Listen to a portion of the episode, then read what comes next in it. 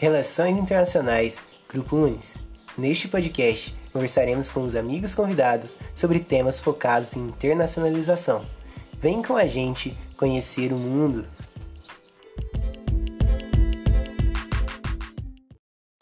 Nesse episódio, reunimos os nossos convidados para falarem um pouco sobre as histórias cômicas que eles tiveram durante esse intercâmbio, para que a gente possa conhecer um pouco mais da história de cada um. Então, se ligue nesse episódio e fique por dentro. Olá a todos e sejam muito bem-vindos ao nosso evento Setbacks. Todo mundo tem uma história para contar. Eu sou Emerson, trabalho no Departamento de Relações Internacionais Grupo Unis e serei o moderador. Os convidados de hoje são Johanna, ela é do curso de Fisioterapia do Grupo Unis e fez a mobilidade acadêmica no México, na Universidade Tecnológica de Tulacinho. Temos também o Guilherme, também do curso de Fisioterapia do Grupo Unis, onde fizeram intercâmbio na mesma universidade, Universidade Tecnológica de Tulacinho. Matheus Alves Andrade, do curso de Engenharia Civil da Universidade Newton Paiva, fez sua mobilidade acadêmica em Portugal, no Instituto Politécnico da Guarda. Thaís Mendes Pinheiro, do curso de Farmácia da Newton Paiva, onde fez também sua mobilidade em Portugal, no Instituto Politécnico da Guarda. Agradecimentos especiais a todos que contribuíram com esse evento, a vocês que participam e a U Experience por esse contato. Mando um abraço para meu amigo Brian, que ele está assistindo-nos essa noite. Então, forte abraço. Então, vou chamar os convidados aqui. Olá, pessoal. Tudo bem? Olá, Oi. olá. E aí, gente? Boa noite. Boa, Boa noite, noite, a todos que estão Boa assistindo. Noite. Boa noite. Boa noite. Então, pessoal, como a gente é, já bateu esse papo, né? A gente vai separar em temas e eu quero convidar vocês a compartilhar um pouco de algumas histórias referentes a esses assuntos. E o primeiro tema é aeroporto. Então, por favor, compartilhem suas histórias aí de aeroporto conosco. Ah, eu dormi vários por aí. Conheço bastante alguns aí. Passei a noite acordado. É, a minha foi minha primeira viagem de avião sozinha para outro país onde eu não sabia o que, que eu tinha que falar. Ainda tive que dormir na cápsula no aeroporto, que só no dia seguinte que eu ia para a cidade de, de Tulancingo, né? Então foi um pouquinho puxado, mas no final dá tudo certo.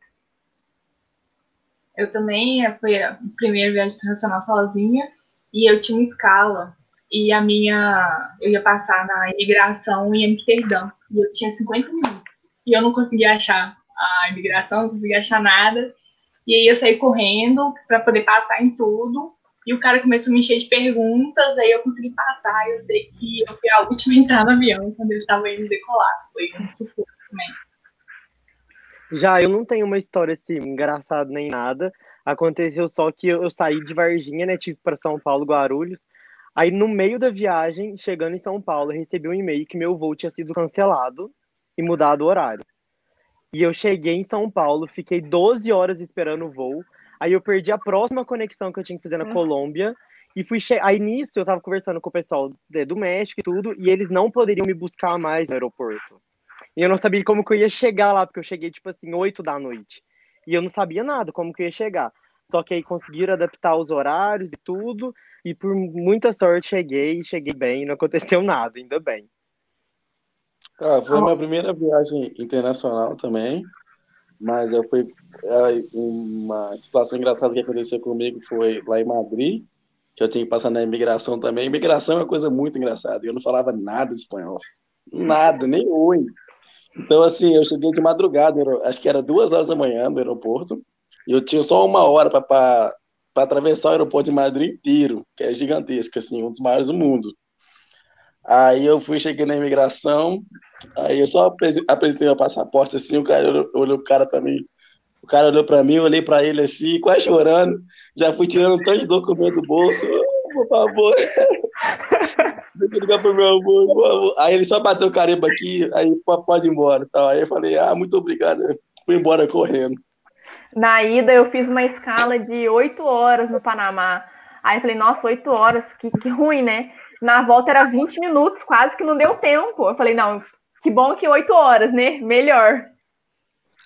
Aconteceu Não, comigo também. Eu tava indo de um país para o outro numa das viagens. E eu entrei no avião e tava lá super de boa. E eu tô vendo aquela movimentação, né? Tipo, o avião começou a decolar e parou, desceu. E estacionou lá. E eu, o que que tá acontecendo, gente, e tal. E aí todo mundo começou a conversar e eles começaram a falar em outra língua, era húngaro e eu não tava entendendo nada. E aí eles começaram a falar em inglês. O piloto passou mal no meio do voo, na hora que ele Nossa. tava decolando. E aí tiveram que descer o avião, chamou o paramédico, aqui todo mundo, desceu ele na maca, aí teve que trocar de, de piloto e tal. E aí nessa brincadeira atrasou uma hora. E eu cheguei no outro país com uma hora de atraso. Só que esse outro país tinha acabado de entrar em greve. E o último ônibus para ir para o centro, para sair do aeroporto, era seis e meia. E eu ia chegar às seis horas. Só que eu cheguei às sete e meia da noite. Então eu perdi os ônibus, não tinha como eu sair do aeroporto. Ih, acho que ela travou. E eu liguei desesperada para minha mãe, o que, que eu faço? E acabou que no final eu tive que dormir no aeroporto, diária no, no hostel, pedi tudo. Mas aí no outro dia cedo eu levantei e consegui sair de lá. Eu também passei um perrengue. Teve, teve uma viagem, nossa, não sei se a Thaís também tá nessa viagem. Tinha um- uma situação muito engraçada que aconteceu, os meninos estavam muito bravos, que tinham que pagar a mochila e tal, que uma mochila maior, às vezes tem que pagar. Os meninos estavam muito bravos, muito bravos. Aí, aí, tipo assim, quando é cost, sempre passa oferecendo pra você um tanto de coisa, né? Que você, no, é, o cost é barato, né? Mas é, é mas passa oferecendo. Aí eu ofereci pra ele, o cara ganhou um raspadinho, o cara ganhou um carro dentro do avião. Você acredita? Nossa. Os meninos estavam bravos e começaram a gritar e falou: ah, que felicidade que é essa? Os caras chegam. É, eu não Mas, ganhei nada assim, mesmo, não. Nem eu. também queria Não rolou, não. Não, não Eu- foi eu dessa ganhei. vez, quem sabe? Eu ganhei a turbulência na volta, daquelas que até a janta voa, assim, ó. Macarrão É. pra todos os lados. E isso foi o que eu ganhei dentro do avião. Na volta eu dormi de Madrid até aqui, então. Na volta eu voltei em, em plena pandemia, todo mundo super tenso. Aí fui lá, comprei, tipo, passagem na econômica da econômica, né? E mesmo assim tava cara. Aí de última hora ganhei um upgrade lá de assento. Aí eu fui lá, pensei, não, todo pleno, né? Tô com mais espaço, não cheguei no executivo, mas tô lá quase indo. Aí a mulher passa com o carrinho e, tipo assim, Aeroméxico, eles oferecem tequila no voo, né? México, o país da tequila, não tem como Aham. não tomar. Aí eu falei pra moça, então, eu quero tequila. A moça falou assim, mas você pode tomar? Aí eu falei, posso? Ela, seu documento, por favor. Eu falei assim, não, eu vou pegar ela. Não, eu vou confiar em você, mas assim, eu não podia não, mas eu vou te dar. Eu falei, gente, eu pego o documento, não tem problema. Eu tenho cara de criança, mas eu tenho um documento pra provar. Aí eu cheguei no Brasil, assim, mais um pouco alterado, né? Tem que aproveitar. Última tequila de, do México, direto do México.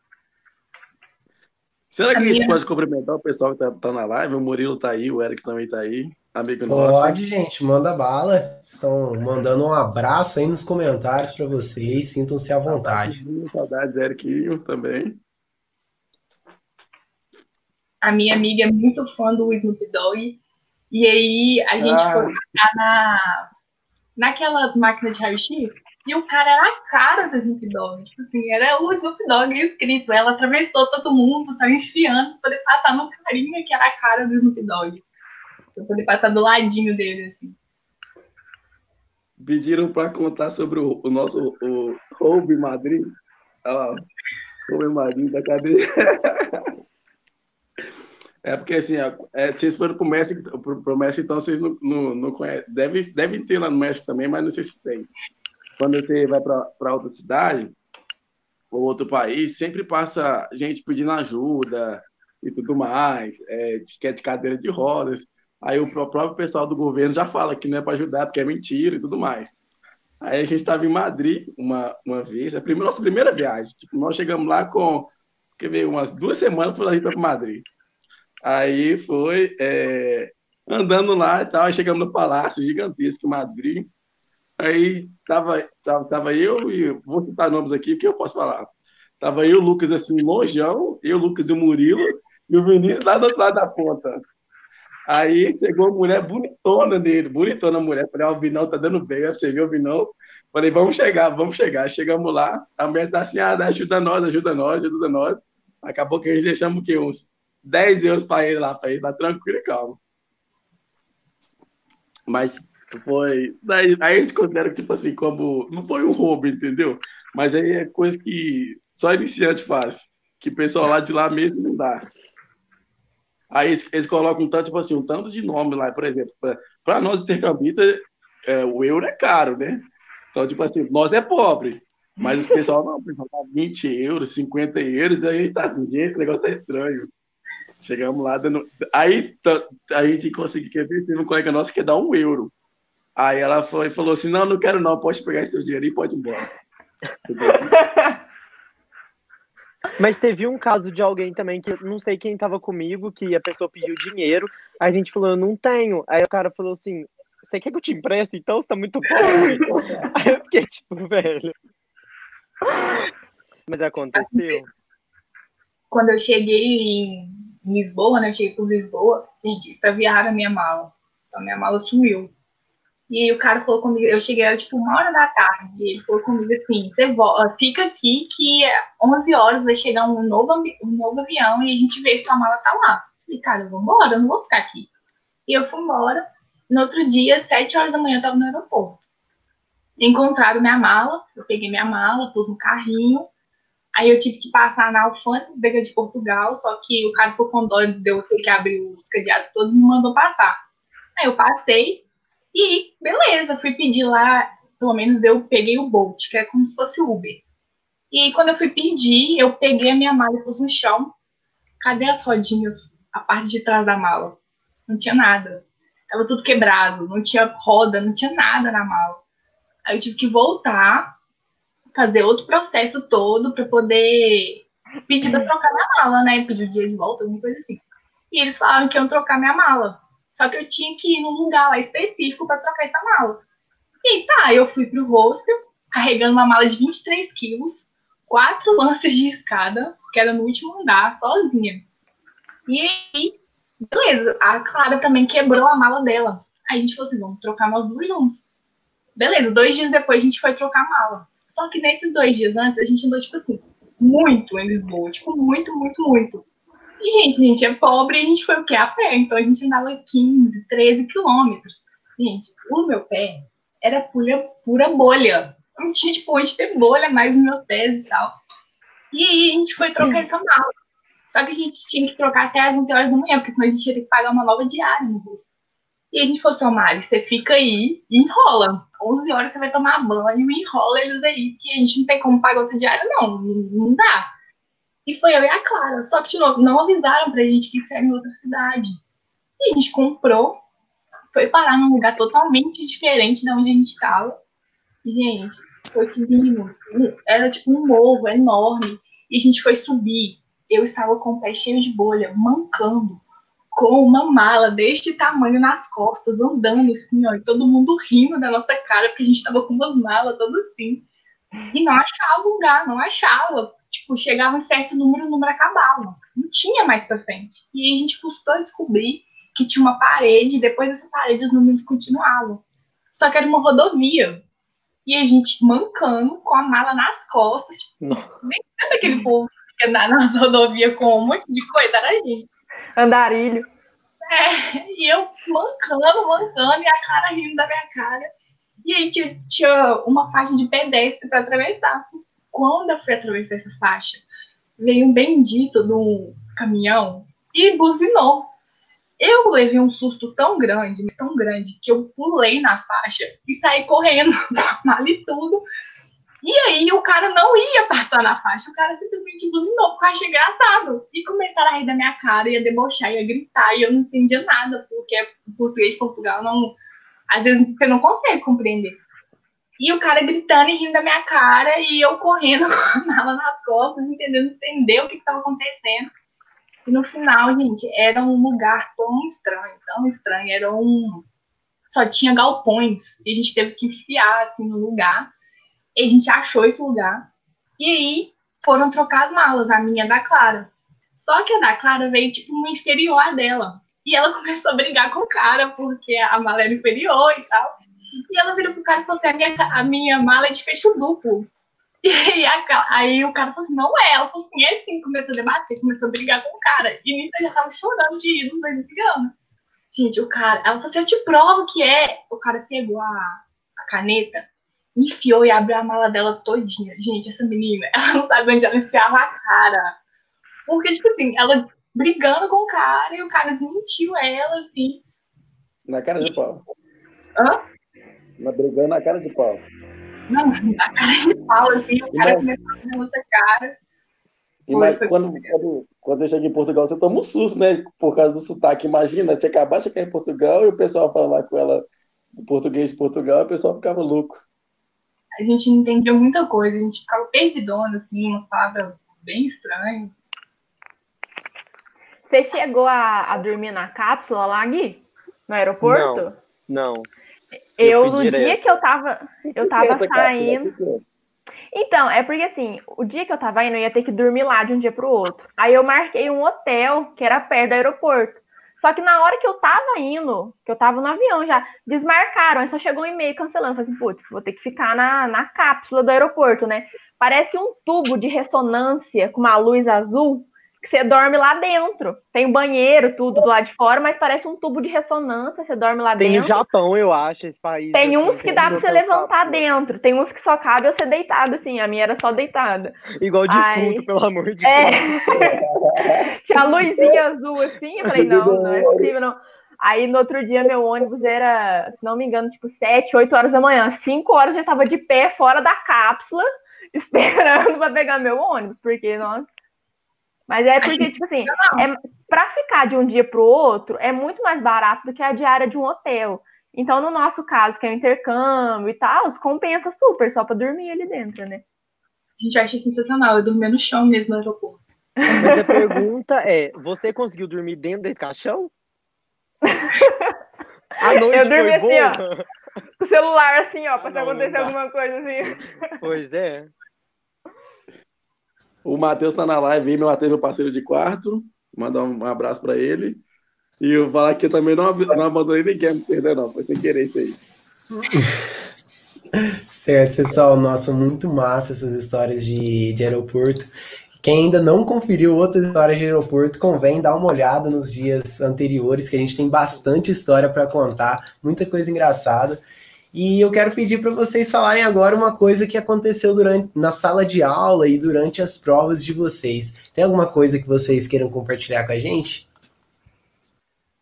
Então, eu cheguei lá e tal, aí fui começar as aulas. Aí, tipo assim, uma pessoa super estranha, então todo mundo já começa a olhar e tal. Aí entrei na sala de aula, eu ia falar meu nome, que é Guilherme. Aí eles não entendiam. Aí eu entendi que meu nome era Guilhermo que, é, que muda um pouquinho. Aí eles ficavam tentando falar Guilherme, eles pediam, como fala Guilherme? Aí eles, Guilherme?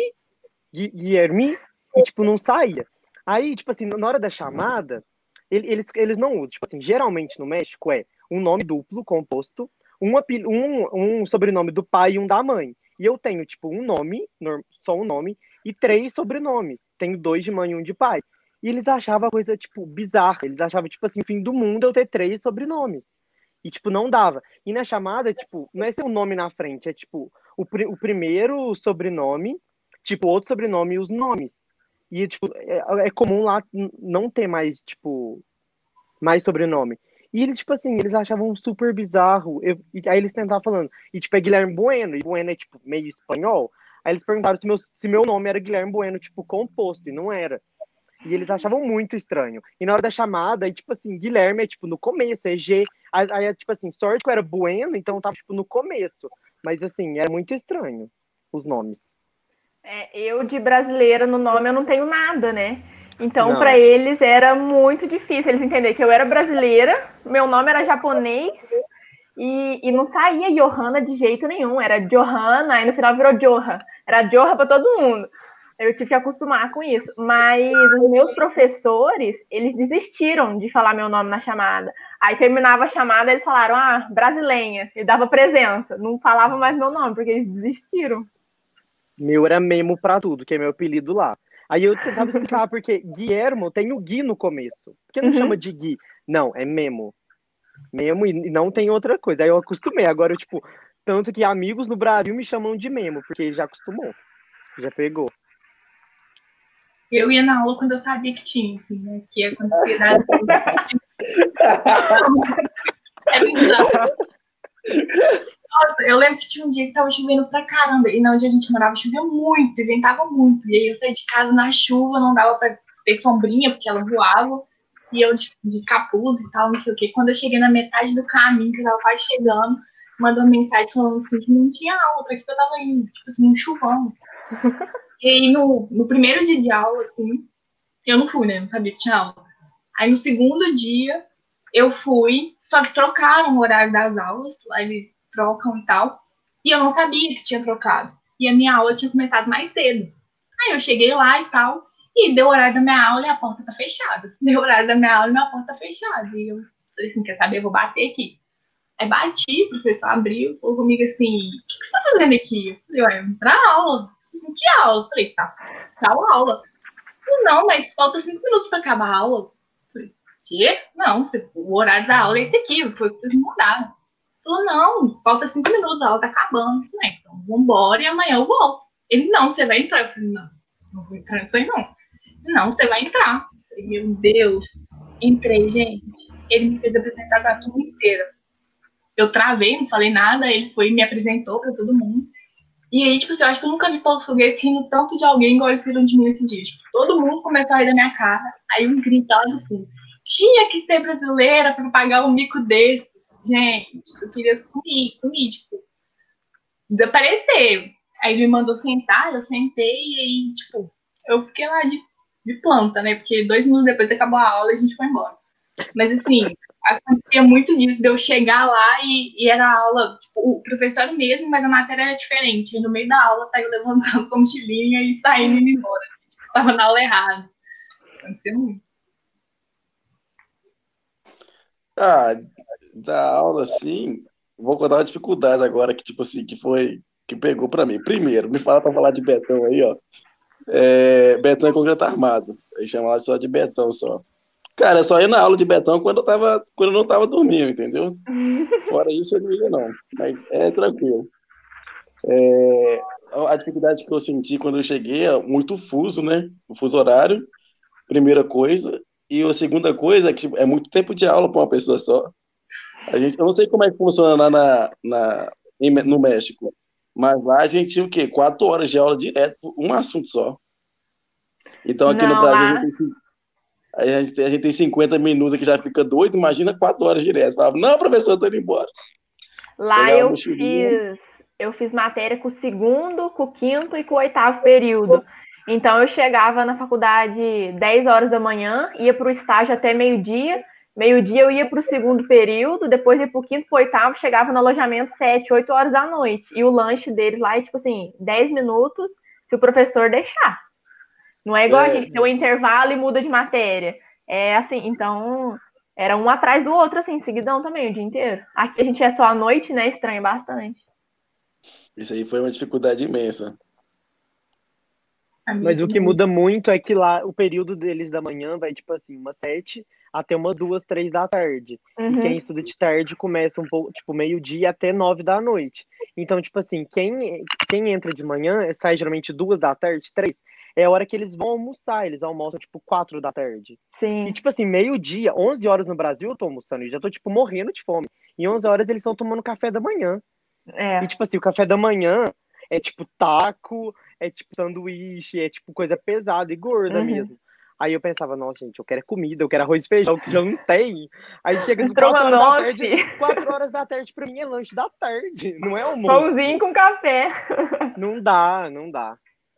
A Mas cidade outra coisa. a Pode cidade falar, que vocês Matheus. estavam é mais, é mais no sul? Como é que é? Não, é no centro. Tipo, Já no centro. fica mais ou menos uma hora e meia da cidade do México, é tipo, mais no centro mesmo. É. E um frio, cheguei lá na primeira semana, Não, não né? Cheguei em janeiro. Em Cheguei em janeiro também. Aí, eu, aí a mulher do, do, do alojamento mandou mensagem: ah, traz uma cobertinha, tá um pouco frio, né? Eu não sabia que um pouco frio era zero graus. Aí eu cheguei, e, tipo assim, eu não conseguia dormir. Eu tive que comprar moletom. Eu comprei, tipo, luva, gorro para dormir, segunda pele. E, tipo assim, eu não conseguia dormir. Teve duas noites que eu fiquei a noite inteira acordado, tremendo de frio. E eu falei, gente, é. México, Cancún. Vocês estão achando o quê, né? Tequila o tempo todo, sol. Ah, vai fazer eu frio. Assim, Nossa, mas que frio. Eu levei uma, uma coberta. Eu tive um problema com o hiperalojamento, tive que trocar. Quando eu mudei de alojamento, que eu vi que realmente estava frio, eu falei, Melissa, que é a responsável do RD lá, pelo amor de Deus, me empresta uma coberta. Aí tava eu no alojamento com a minha coberta, a coberta da Melissa, casaco, travesseiro, aquecedorzinho que tinha também, congelando. Lá onde a gente estava também era bem frio. Era, era bem diferente. Mas, mas aí passou tipo uns dois meses, já tava um solzão, né? Balneário calor... de Santana. Sim. Sim, mas tipo assim, o calor lá, eles estão acostumados mesmo no calor usar blusa de frio. Eles Sim. usam, tipo assim. E eu, tipo assim, eu botava meu chinelo e minha, e minha bermuda, ia pra rua, aí tava olhando, tipo assim, o que, que esse menino tá arrumando? E eu falava, uhum. gente, brasileiro sem o chinelinho havaiano no pé é brasileiro. Não é? Tem que pôr. E, tipo assim, e fazia calor, tipo assim, igual no Brasil, normal. E para eles não era, tipo, calor mesmo. E eles, uhum. tipo, de tênis, calça, e eu, gente, não dá. É.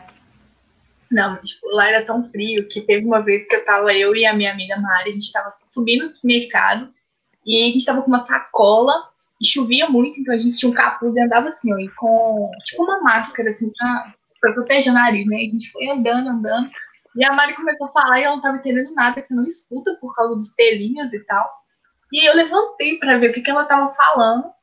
E eu não tava entendendo. E eu sei que, tipo, eu só escutei assim, pô, beleza, suave, continuei indo. E vi uns pedaços de, de madeira no chão. E fui. Quando eu cheguei na residência, eu cheguei, pus o sacola no meu quarto e fui pra cozinha. Quando eu olhei no espelho, tava um corte aqui, ó. O galho de árvore tava ventando tanto que ele quebrou, voou, bateu aqui em mim, cortou e eu, tipo, não vi, porque tava frio e tava anestesiado. Eu só fui sentir quando eu cheguei. Não. Tava quente. O dia que eu vi chuva lá no México, parecia que eu nunca tinha visto chuva na minha vida. Choveu um dia só de, dos cinco meses que eu fiquei lá, e eu olhava a, a chuva e falava, gente, é chuva! Porque lá é muito seco, muito seco. Nossa, Mas tem a parte que a rua que a gente morava alagava real quando chovia. Tipo uhum. assim, era barro puro. É, a gente era, tipo morava tipo assim, na rua da, da, faculdade, né? É. é. Só respondendo a pergunta, eu não sei de vocês, mas eu não tive a oportunidade de ir numa. numa no meu caso é farmácia, eles foram numa indústria farmacêutica, mas eu não consegui ir, né? É, questão de experiência profissional. Mas com a turma de espanhol, a gente foi na, na Espanha, em duas cidades, para conhecer as culturas. No, no TG é. tinha muita função. A gente foi na Serra de, na, Nem chegou aí na Serra da Estrela, mas foi uma, uma visita na cidade lá perto, na ceia. Era bem legal. Eles tentavam enquadrar a gente. Respondendo também a pergunta do Brian, eu fui no meu quarto período.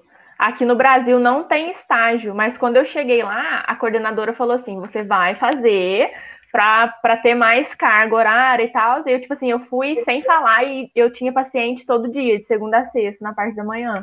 Eu tive a experiência lá assim. Eu também ah, fiz estágio. Eu também fiz estágio porque eu já tava no. Eu fui, eu tava já no nono período, então já é tipo o meu estágio mesmo do Brasil. E eu ia para uma clínica lá, que era na cidade vizinha, era muito pertinho. Só que, tipo assim, os pacientes lá queriam conversar comigo ao invés de ser atendido. Porque eles viram brasileiro, pessoa diferente, então assim, eles não queriam nada, não, eu só queria bater papo, conversar, mas era muito bom. Sim, eu acho que ah, eu ganhei vários mimos. por isso. Ganhei vários mimos dos meus pacientes e aprendi a falar espanhol, porque assim, eu fui falando básico, né? Oi, tudo bem? E porque eu tinha que falar com eles. Então foi Sim, aí que eu falei, não, muito. agora que eu vou aprender. E no final, nossa, foi muito bom. A Clara também conseguiu um estágio. O meu, no meu caso, era só no semestre da frente. Todos os estágios eram no semestre da frente. Então uhum.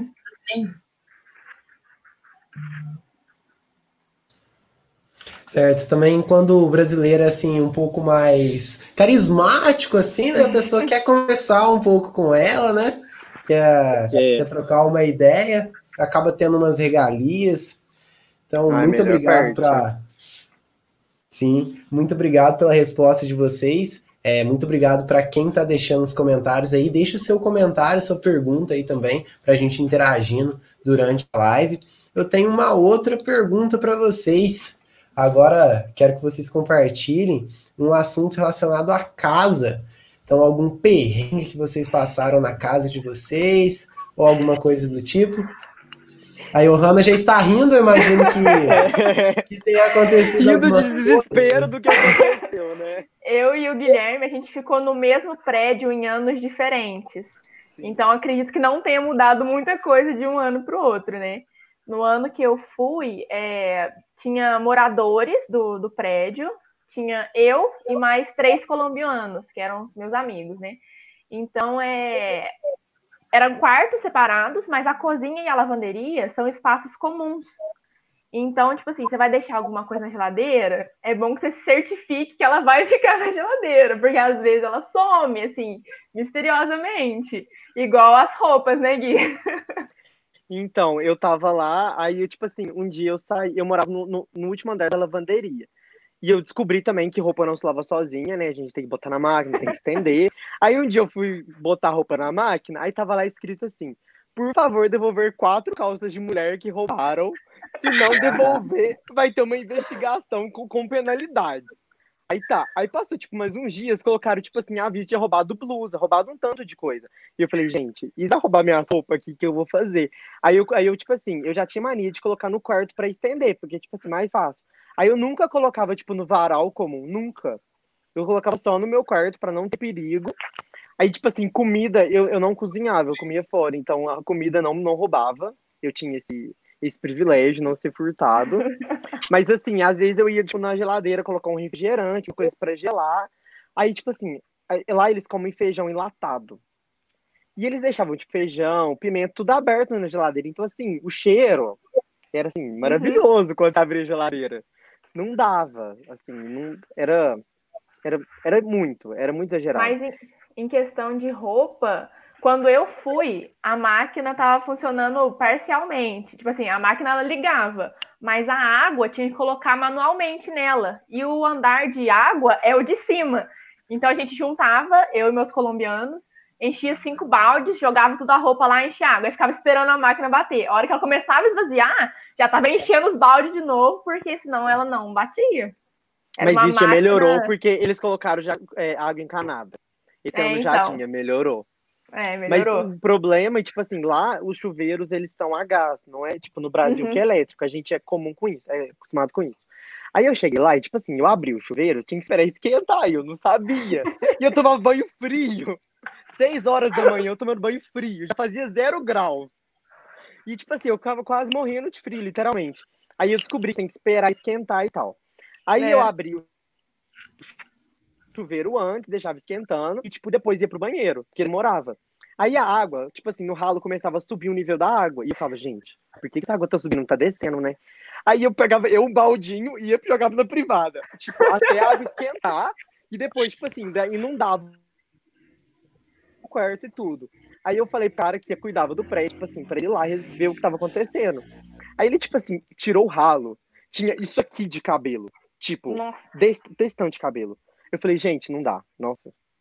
Foi a coisa mais nojenta da minha vida, tanto de passei- cabelo. Outra coisa que eu passei de casa lá, já tinha acabado as aulas, eu tava meio que de férias lá, mas eu ainda tava no alojamento. Como o povo tava sem aula, só tava, tipo assim, os intercambistas, porque o resto do pessoal já tinha ido para cidades deles e tal. Eu me tranquei para fora do meu quarto. Só que como já era férias, o, o, o moço que ajuda lá no prédio, ele não tava mais lá, ele tava na casa dele. Aí eu mandei mensagem pra dona do prédio, assim, Cláudia, pelo amor de Deus, eu tô pra fora, tem que entrar. E, tá- e esse dia tava chovendo. Falei, eu tenho que entrar, não tem chave, o moço não tá aqui com a reserva. E aqui no Brasil eu sou mestre em perder chave, né? Lá não, mas eu me tranquei com a chave dentro e eu pra fora, o que não melhorou muito. Aí teve que chamar chaveiro e quebrar a fechadura pra me colocar pra dentro, pegar a chave. Na mesma Isso. semana, eu fiquei preso dentro, pra fora do meu quarto e uma vez pra fora do prédio. Na mesma semana.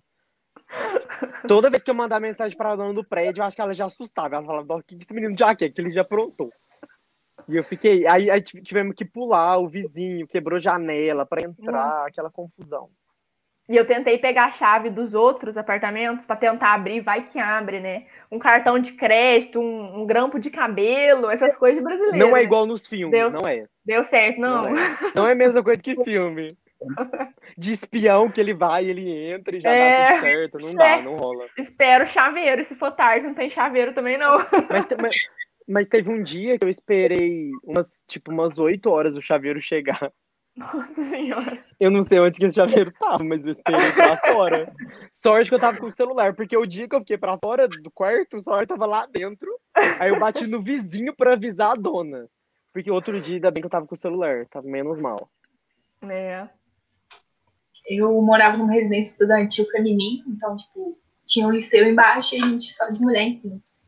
E aí, questão de comida, a gente ficava desconfiado, meu roubaram o pepino tipo, de tudo que tinha pra roubar, roubaram meu pepino.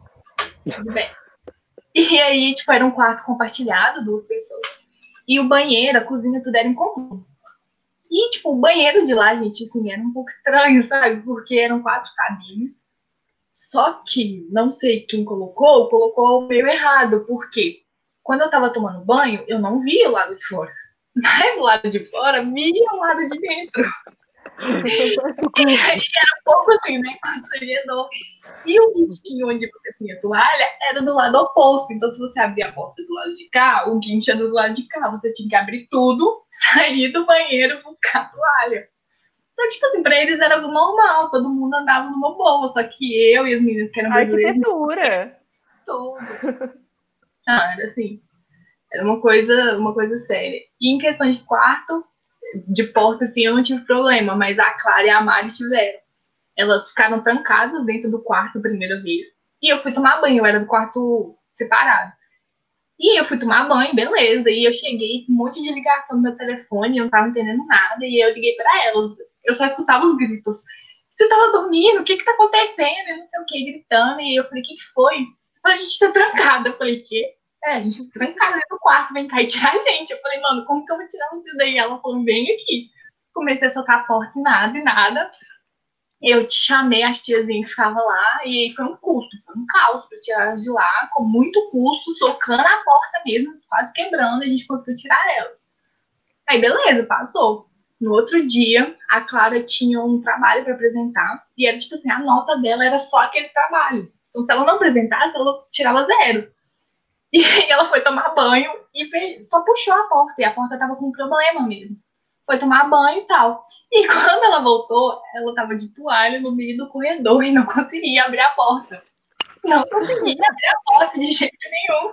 E ela foi no meu quarto pedir ajuda. E eu falei, mano, o que, que a gente vai fazer? A gente foi e nada, a porta não abria. Aí a gente ligou pra Mari, a Mari tava chegando e a Mari tinha a chave. A chave não abria porta, não abria. A gente foi chamar as tiazinhas de novo, né? A gente, gente a, tinha uma lá que era uma fofinha, mas ela era bem pequenininha, bem magrinha, aí ela começou a pular na porta, literalmente pintar na porta, ela começou a dar chute na porta e nada da porta abrir. Aí a gente teve que esperar um chaveiro vir para tentar arrebentar a porta, né, com, com fradeiro e tal. E aí, tipo, não dava, a gente conseguiu abrir a porta, a gente entrou e a, a Mari saiu, e ficou eu e a Clara lá. Só que aí aconteceu umas coisas que trancaram a gente dentro do quarto. Não. Enquanto eu esperando o chaveiro, eles trancaram a gente lá dentro. E eu e a Clara começamos a arrumar um desespero, tivemos que ligar para outras pessoas para poder ir procurar alguém, que a gente estava trancado lá dentro, não tinha ninguém para abrir.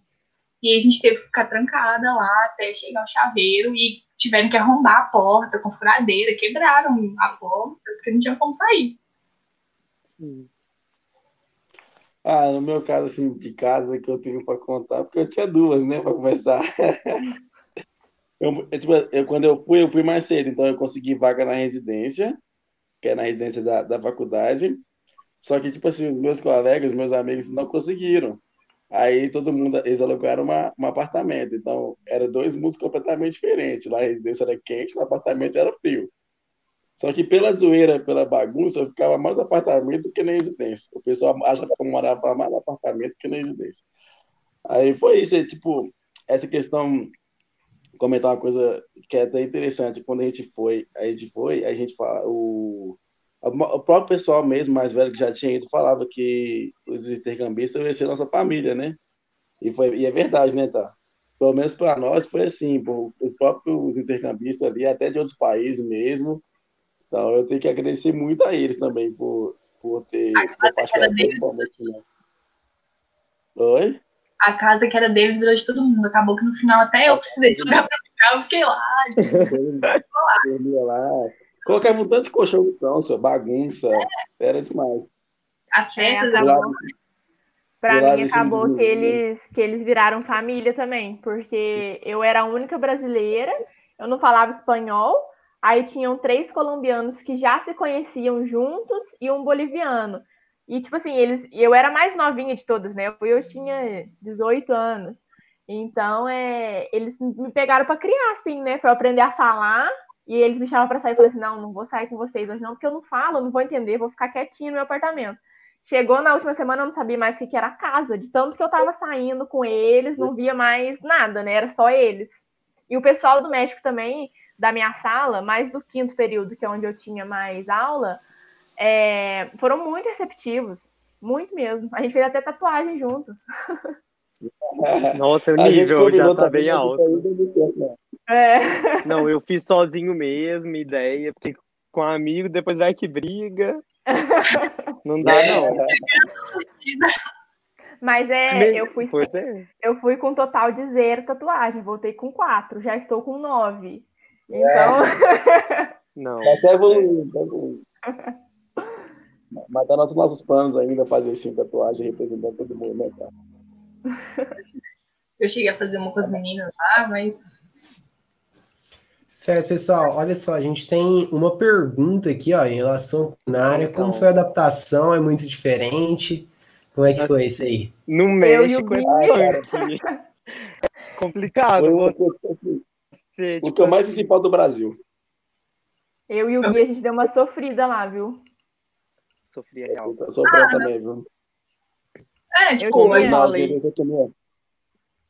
Calma, Como gente, eu falei em relação aos horários de comida. é, como eu falei em relação aos horários de comida, o café da manhã era 11 horas e o almoço era 4 da tarde. E, tipo uhum. assim, o, o almoço é ou você come arroz puro, ou você come macarrão, ou sopa de macarrão, tipo sopa de letrinha. E depois você come uma carne com a tortilha e tortilha e, tipo assim, água, tipo de fruta, é tipo um suco ralo. E é tipo isso. Aí eu falava assim, gente, nossa, que vontade de um feijão, arroz. Aí eu pedia, tipo assim, tinha e tal. Uhum. Então isso era era menos pior, assim, eles faziam feijão, só que eles não têm o costume. Mas assim, tudo tinha pimenta. Era tipo assim, muito raro é. o prato que não tinha pimenta e aí você tinha que pedir para tirar e tal. Aí às vezes o pessoal fazia um pouco de graça, né, colocar uma pimenta escondida ou me forçava a comer. Assim, soltava até fogo no... pela boca, mas comia. No café da manhã, por esse horário, né, de 11 horas, o meu muitas vezes foi tudo de feijão preto com omelete e eles me davam tipo um sonho para comer junto. Depois eu não entendia nada. E Sim. também outra coisa que eu estranhei muito era o café deles que tinha canela dentro. Então eles falavam assim: Ah, você quer café? Eu falei: Quero, lógico que eu quero. Aí vinha aquele café com canela dentro, junto com o tutu. Eu falei: Gente, o que é isso? Mas e o café, café deles, Mas o café deles é tipo nesse café, não é tipo é. coado, é aqueles café Isso. pronto. É. A gente Mas também A gente teve que comprar um coador e comprar um café que era tipo café brasileiro mesmo, para poder fazer, porque não era, era ele. Mas em questão de Mas... comida, eu. Não pode eu, falar. Valeu. Eu cozinhava mais do que comia na residência, então, tipo, eu, eu fazia, era arroz com qualquer coisa, mas feijão eu fui comer depois de seis meses mesmo. Então, no dia que eu tentei fazer o feijão tropeiro para os meninos, saiu tudo de feijão, saiu tudo, menos o feijão tropeiro. Qualidade, mas... qualidade, viu? Recomendo, galera. É, mas, tipo, questão de comida, como eu fazia, eu fazia aquilo que dava e o que eu, o que eu queria comer mesmo. Só um dia que, tipo, eu, a gente foi comer na, na residência, foi numa viagem que a gente fez com, com a guarda, com o IPG, e aí só tinha o almoço, era bacalhau abraço. E uma amiga minha não come peixe de jeito nenhum, ela não come. E quando a gente olhou que era bacalhau abraço, um olhou pra cara do outro assim, como que a gente vai contar pra ela? Porque a gente tava, tipo assim, há quatro, 5 horas, sem comer. A gente tava com muita fome. E, e era bacalhau. Aí no final a gente teve que pegar toda. Porque lá eles dão a sopa, o prato, é, a sobremesa e uma fruta. Então a gente pegou todas as sopas e todas as frutas e deram pra ela. E ela foi comendo só sopa. Só sopa. Ela tava passando mal de tanta sopa. Tadinha. Mas eu Mas comi eu- muito fora, eu não cozinhei tanto, não. Embaixo da onde eu fiquei tinha um. Tipo um lanche. Aqui em Lambari, aqui no Brasil seria um lanche, né? Um lanchão. Aí eu comia hambúrguer lá, ia pro centro comer.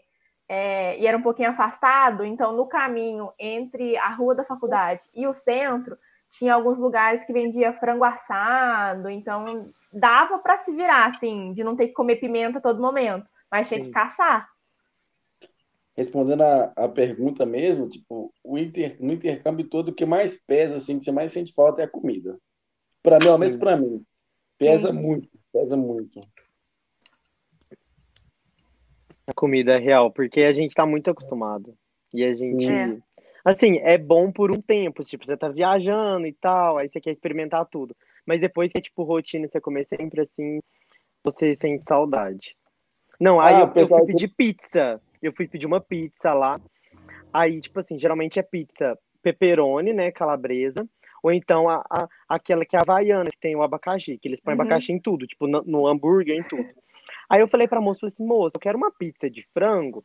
Você põe pra mim, tipo, molho de tomate, queijo, milho e frango. E, tipo, bastante queijo. Ela, não, eu faço. Quando eu fui comer, o frango era, tipo, branco, tipo, sem tempero nenhum.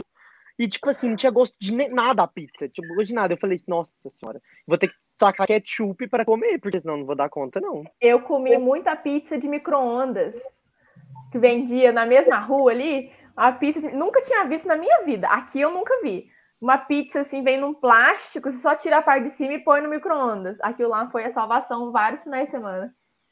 1,29€, eu lembro até hoje, lá no Auchan. Eu tinha operação lá em todas as horas. Gente, passou uma pergunta ali, perguntando Hum. qual que foi a primeira comida que a gente comeu quando a gente voltou. Foi um arroz, um feijão, um bife, um repolho com, com tomate. Eu comi estrogonofe. Eu, Ah, e outra coisa, eu fui pro intercâmbio vegetariana, 10 anos sem comer carne. Cheguei lá e não tive opção, voltei carnívora. Falaram assim do. Falar do macarrão, do macarrão atum e milho, não sei se vocês leram. É porque no final do intercâmbio eu só comia isso, macarrão e milho. Todo dia eu comprava isso. Os meninos gostavam, então a gente fazia um macarrão assim para duas pessoas, e a gente comia tudo. Teve também da lasanha, da lasanha que a gente foi para Itália, em Roma. Aí a gente foi num restaurante chamado 433. Recomendo para todo mundo restaurante. A gente pagou. Eu falo, eu falo até o preço, que às vezes compensa. A gente pagou 15 euros com a entrada, o, o, prato principal, que é a massa que você podia escolher, macarrão, lasanha, esse negócio. Você podia escolher entre águas, refrigerante ou vinho, e uma sobremesa lá, mas é a casa que escolhia. 15 euros, valeu a pena. Aí chegou na hora da, da lasanha, eu quase chorei na hora da lasanha, que foi muito emocionante comer uma lasanha na Itália, em Roma, e tava muito gostoso. Eu tava, tipo, eu tava quase chorando real, aí tinha uma chilena assim do meu lado, assim, ela falava português também. Aí a gente começou a conversar, conversar, conversar, conversar. Aí teve uma hora lá também que ela, ela pediu uma pizza, eu lembro até hoje. Ela, ela comeu lasanha também, que ela me viu quase chorando. Aí ela pediu, aí ela pediu uma pizza também. Aí ela foi falou, e ofereceu a pizza para nós. E ela virou e falou assim: vocês querem pizza e tal? Aí os tá assim, não, não, não. Aí eu sempre fui muito cara de pau, que é uma, uma qualidade do intercâmbio. Eu falei, não, eu quero. Aí eu fui pegar a pizza, ela falou, pode pegar, eu já passei fome também. já vi dá desse jeito. Eu falei, não, tá tranquilo, pode mudar aqui que eu não ligo, não. Nossa, eu comi muito Burger King lá, porque eu achava muito em Adoro. conta. Comi muito Burger King, muito. Mas Burger King lá, o, o de frango, ele, ele, ele tem guacamole, então assim, É, é meio é. estranho. Mas quando eu cheguei, tipo, eu cheguei à noite na minha cidade, era tipo 10 horas. Aí a moça do intercâmbio falou assim: não, amanhã vocês vão, tipo, comer uma coisa por dia típica, porque assim, é pesado, gorduroso lá. Eu falei assim, que brasileira, você tá me desafiando? No primeiro dia eu comi tudo, taco, guarrolote, já comi tudo, tudo que podia ter, quesadilla, tudo. E, tipo, nunca passei mal de nada, ainda bem. Porque eu comi muito. Também nossa. passei, não passei mal de nada também, não. Eu Agora, não, agora eu a- quero fazer uma pergunta para vocês. É, como é que era a questão lá, tipo assim, era, ah, o dinheiro, qual que é? Peso? O que que é lá? Peso, É, peso. peso mexicano. Com, com do Brasil, assim, tipo assim, um real, assim, você recebia, a faculdade dava, dava bolsa para vocês, como é que era? Sim, sim, lá tem. Quando Ah, tá, eu entendi. fui, é, era tipo assim, era o alojamento incluso, só que era incluso da seguinte maneira: a faculdade dava um cheque pra gente e esse Uhum. cheque pagava o, o alojamento. Uhum. Sim. A gente que pagava. Eles É. davam dinheiro e a gente pagava. Isso. Uhum. Mas era bom, porque assim, o peso, ele é, tipo, desvalorizado em relação ao real. Então, tipo, É. Era bem bom. Não é tipo euro que você tem que dar a vida pra Não, ter um euro. É. Nossa, Pra gente era mais em conta. como era suado. Sim. Pra gente era mais em conta, mas também tinha umas coisas. é, por exemplo, um pacote de bolacha era 10 pesos. Então, tipo assim, pra gente tava de boa, mas pra eles era 10, entendeu? Sim. Eu era, tipo assim, rico lá. Eu falava, os coitados. É.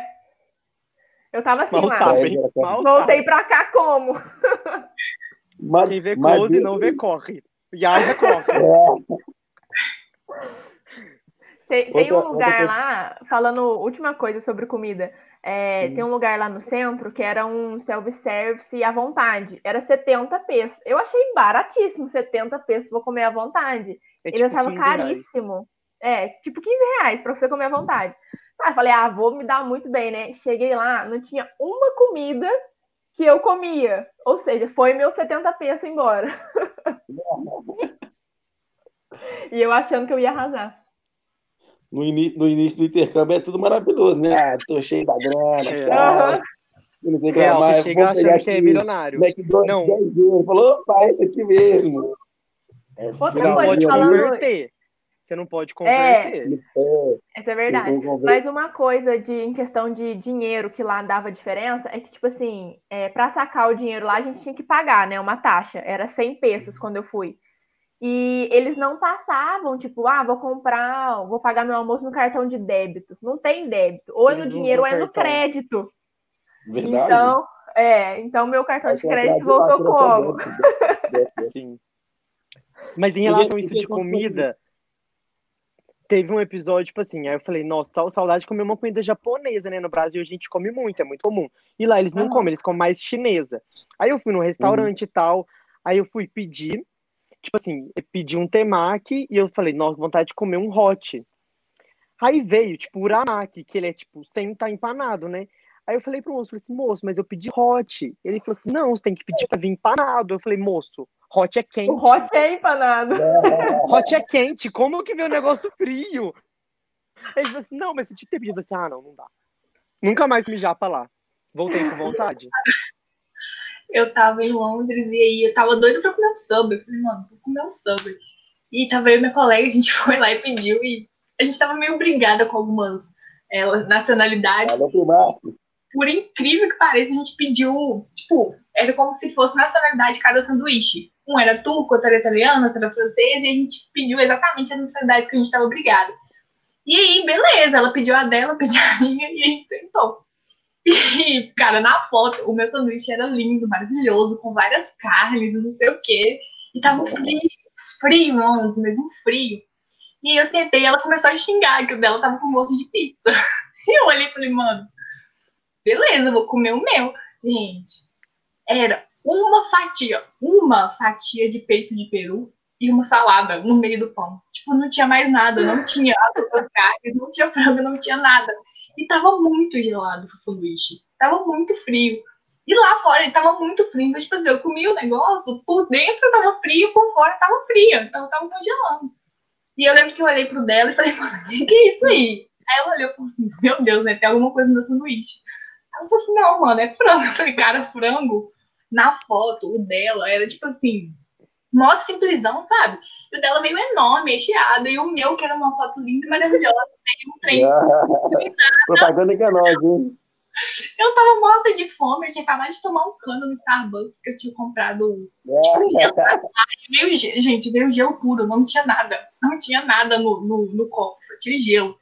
E aí, depois de tomar um negócio de gelo, eu comi um sanduíche gelado. Então, assim, fiquei super chateada com, com. Eles, logo que eu não cheguei, não. É, pior que tomar tombo em euro foi em Libra, porque eu tomei muito tombo em Libra. Nossa. Foi horrível. Logo, logo que eu cheguei, eles me ofereciam, tipo assim, umas coisas que para eles eram comum para eu comer e que para mim era super diferente, né? Eu falava assim, ah, gente, eu não sei se eu aceito, mas se eu não aceitar, fica feio. Falei, então vou aceitar. Nossa, mas era cada coisa esquisita.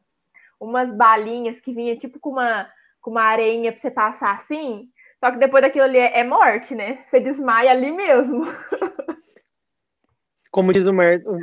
Como dizem, esse está oferecendo se, se gosta de você ou porque te odeia, né? Não, é, exatamente. Não sei se era para me agradar ou para me mandar embora pro Brasil. Sim. Foi, Londres, tipo assim, a Thaís tava falando de Londres, Londres foi um lugar assim que, tipo, que eu vi que tava mais cheio esse McDonald's, que eles comem muita besteira. Muita besteira. É tava muito muito cheio, muito cheio. As Macs são enormes. Mas é E tem- barato, tipo assim, é uma libra o combo. Mas assim, tava muito, muito cheio. E a Clara colocou. Pode falar. Não, era só falar do miojo da Clara, que, tipo, a minha amiga levou uma mala cheia de comida. Tipo, muita Ah, comida. verdade. Porque ela fez louca. mais comida que roupa. E aí, tipo, ela levou farinha. que ela- gente, ela levou 36 caldos que não. Em Portugal tem caldo que não vende. E ela- Ah, mas, mas o miojo é caro. O miojo é caro. miojo é caro. E aí, tipo, ela mora no Sazões, lá não tem Sazões, fiquei chateadíssima. Mas aí, mano, ela levou, eu não sei se conhece uma bala chamada bolete. Gente, ela levou pacotes e pacotes dessa bala. E só que ela não tinha onde enfiar, porque no aeroporto eles barraram. Então ela chegou na minha amiga Mariana e começou a jogar os boletes dela. Porque tinha que passar, e não tinha como passar, porque ela tava com muita bala. Então ela saiu entochando essa, esse bolete em todo mundo que ela via. E ela levou três pra turma da Mônica de, de galinha. Três miojos. Ela só podia comer quando ela estivesse muito triste. Só, durante intercâmbio. E aí ela Ah, comeu aqui. na primeira semana de guarda. Então, tipo assim, sobrou dois miojos. E aí ela comeu o segundo miojo no primeiro mês. Então sobrou um miojo para cinco meses de intercâmbio. Então, assim, foi, foi. Aí eu lembro que teve um dia que ela tava muito mal. Aí eu fui lá no mercado e comprei um miojo pra ela. Só que eu não sei o que tinha naquele miojo, porque eu comia e ficava assim, ó. Será esse miojo? Eu ria do nada. Eu- Até hoje eu não sei que tinha naquele miojo. porque Não era normal, não.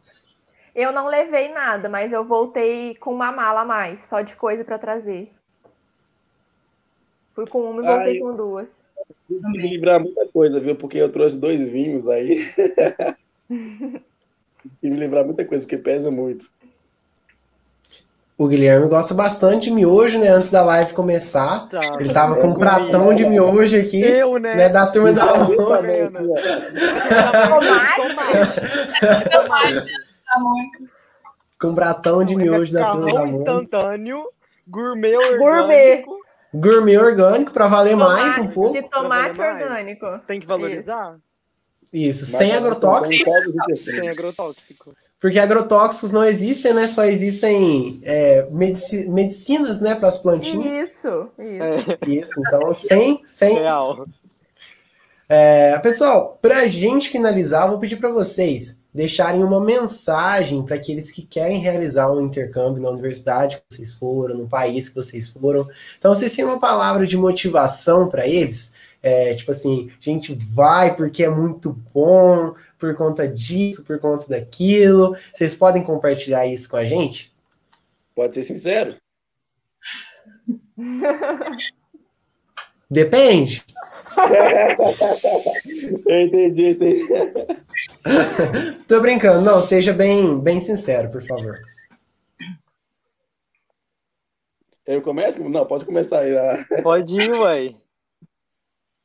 Não, a mensagem que eu, que eu deixo é, é, acho que é que a gente, é, para a pessoa que quer ir para fora, não procurar muito crescimento profissional e nem acadêmico. Procurar crescimento profissional, porque profissional não, é pessoal, porque é uma coisa que a gente cresce muito. É mais, muito mais.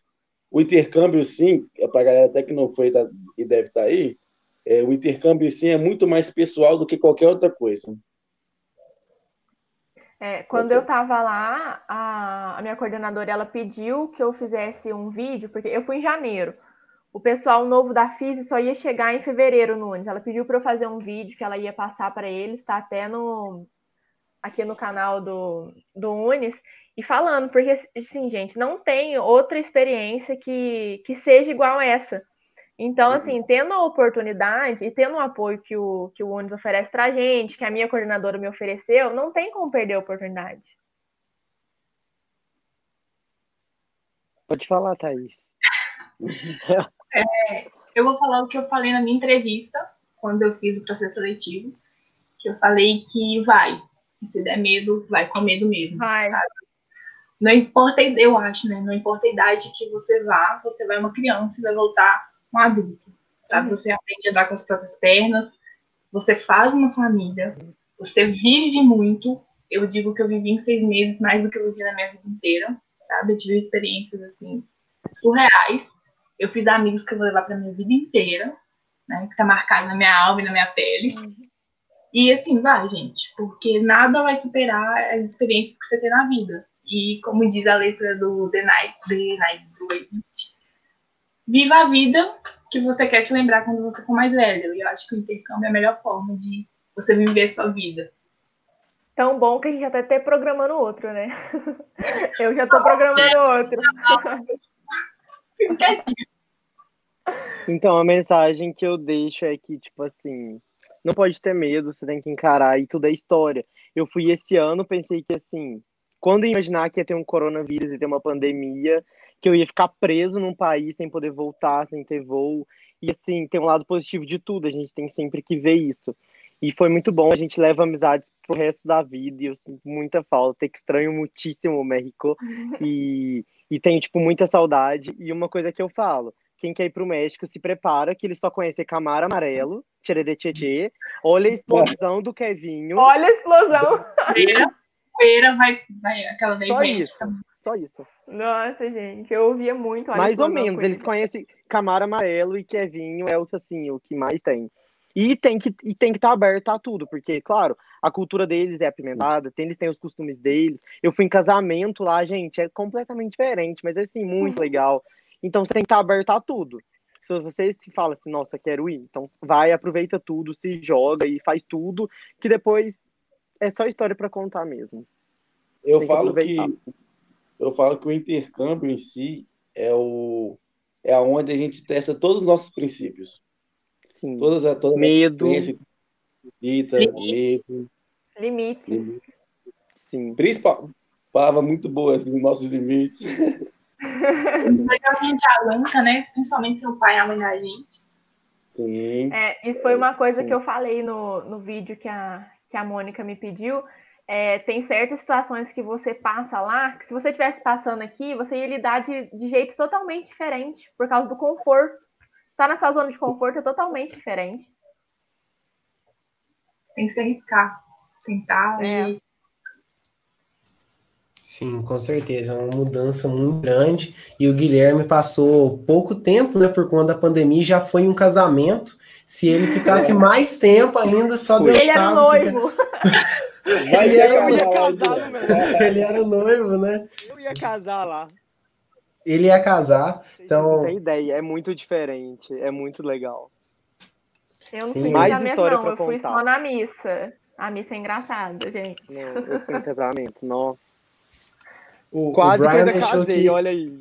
Ainda bem que eu voltei. É. Revelações aqui, hein, gente.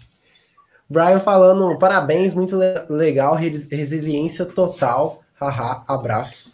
Então, realmente, né, a resiliência é a da capacidade de um material a voltar ao seu estado original quando sujeito a deformações. Então, sermos resilientes é uma característica muito importante e, e eu acredito também que vai ser uma tendência das soft skills, né, juntamente com o carisma, né, porque você consegue alguns privilégios até no restaurante da universidade, né, quando você é uma pessoa um pouco carismática. Então, o intercâmbio ele ajuda bastante nas soft skills. E assim como vocês mencionaram, né, o Matheus falou da soft skill cara de pau, uma soft skill brasileira, ser cara de pau, tá? É Eu imagino também que vai estar tendência. Sim. O Brian falou aqui que foi em um velório em Londres, né? Então é- é os Nossa, dois pontos eu da fui. vida. Eu fui velório. É, é esquisito também. Mas eles, sim, eles não Mas sofrem eles rezam muito, por né? dias. Eles É, rezam é por dias. Nossa, vários dias. rezando. Não, mas o que eu senti que eles são é, uma das principais diferenças é que é desde cedo esse carinho que a gente tem por outra pessoa, desde que a gente nasce. Porque aí eu estava na, na Suíça uma vez e desde que isso é bem claro. Quando toda vez que uma criança chora aqui no Brasil, a gente pega no colo, faz de tudo para ela parar. Na Suíça, a gente estava dentro do ônibus, a criança estava berrando, mas berrando mesmo. A mãe não pega no colo, não pega no colo. Então é desde pequeno, assim, esse negócio. É.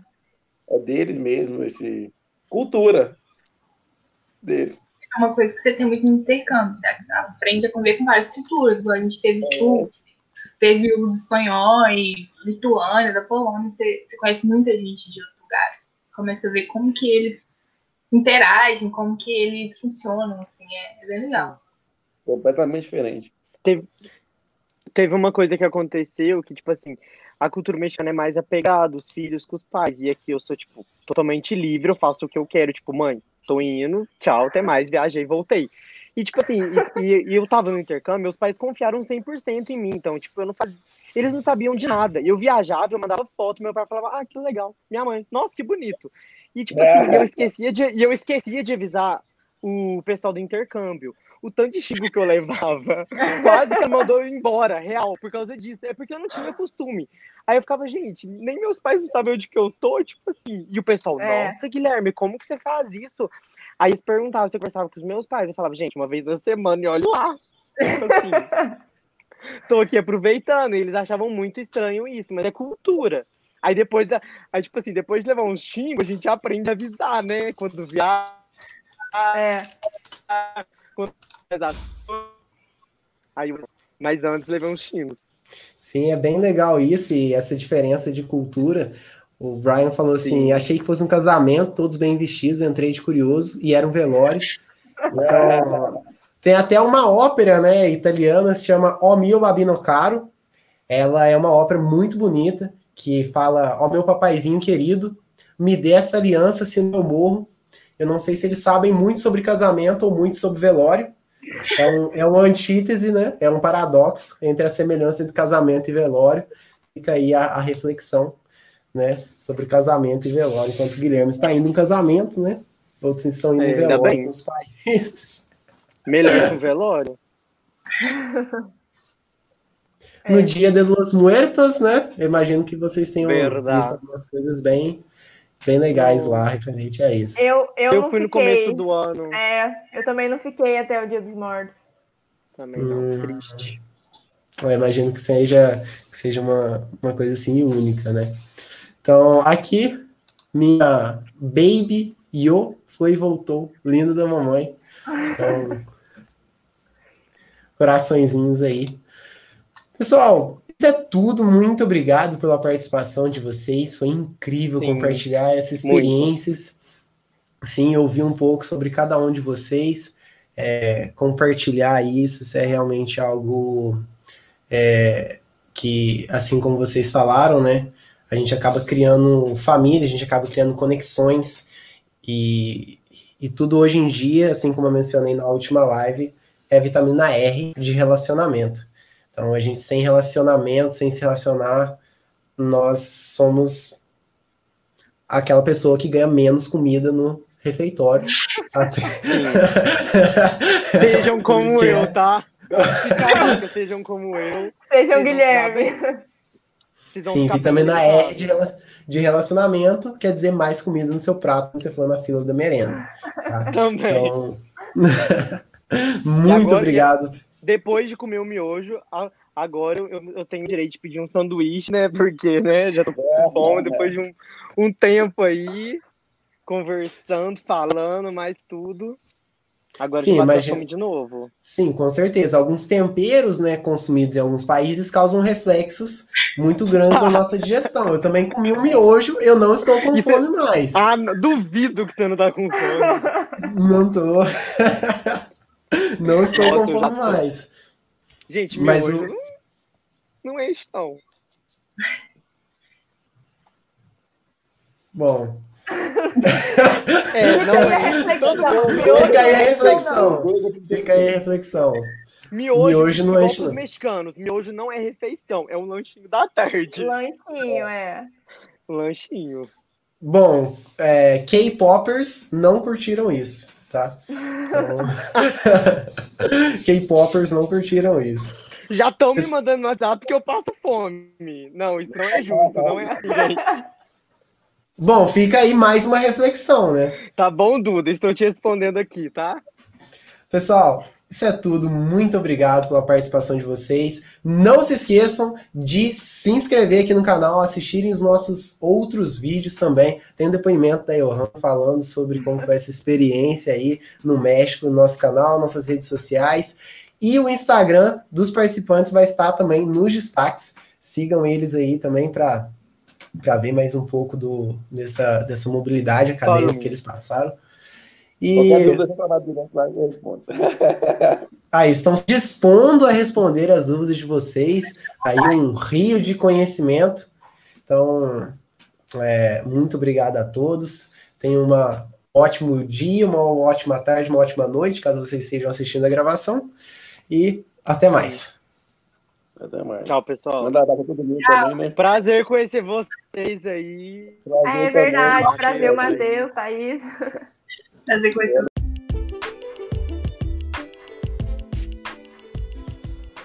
Muito obrigado por estarem conosco nesse podcast. Se você quer participar ou saber mais, acesse www.internacional.unis.edu.br. Nos vemos em nosso próximo episódio.